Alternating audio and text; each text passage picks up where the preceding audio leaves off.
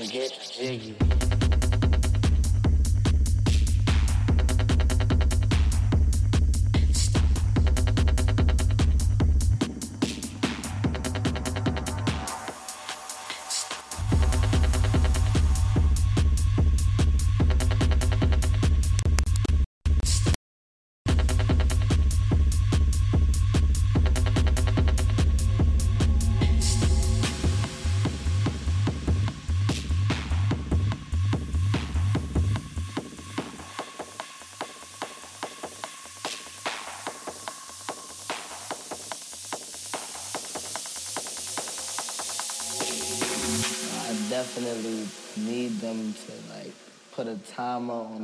Computer or something.